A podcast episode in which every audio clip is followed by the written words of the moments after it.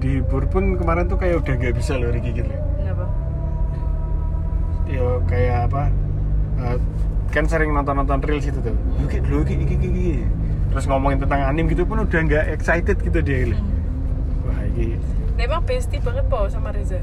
wah banget tuh yang udah kayak kakak adik yo. Oh iya. kalau bisa masukin kakak lo masukin kakak Oh, memang mereka tuh kenalnya udah lama apa piye? kan mereka masuk bareng Heeh. Tapi kenal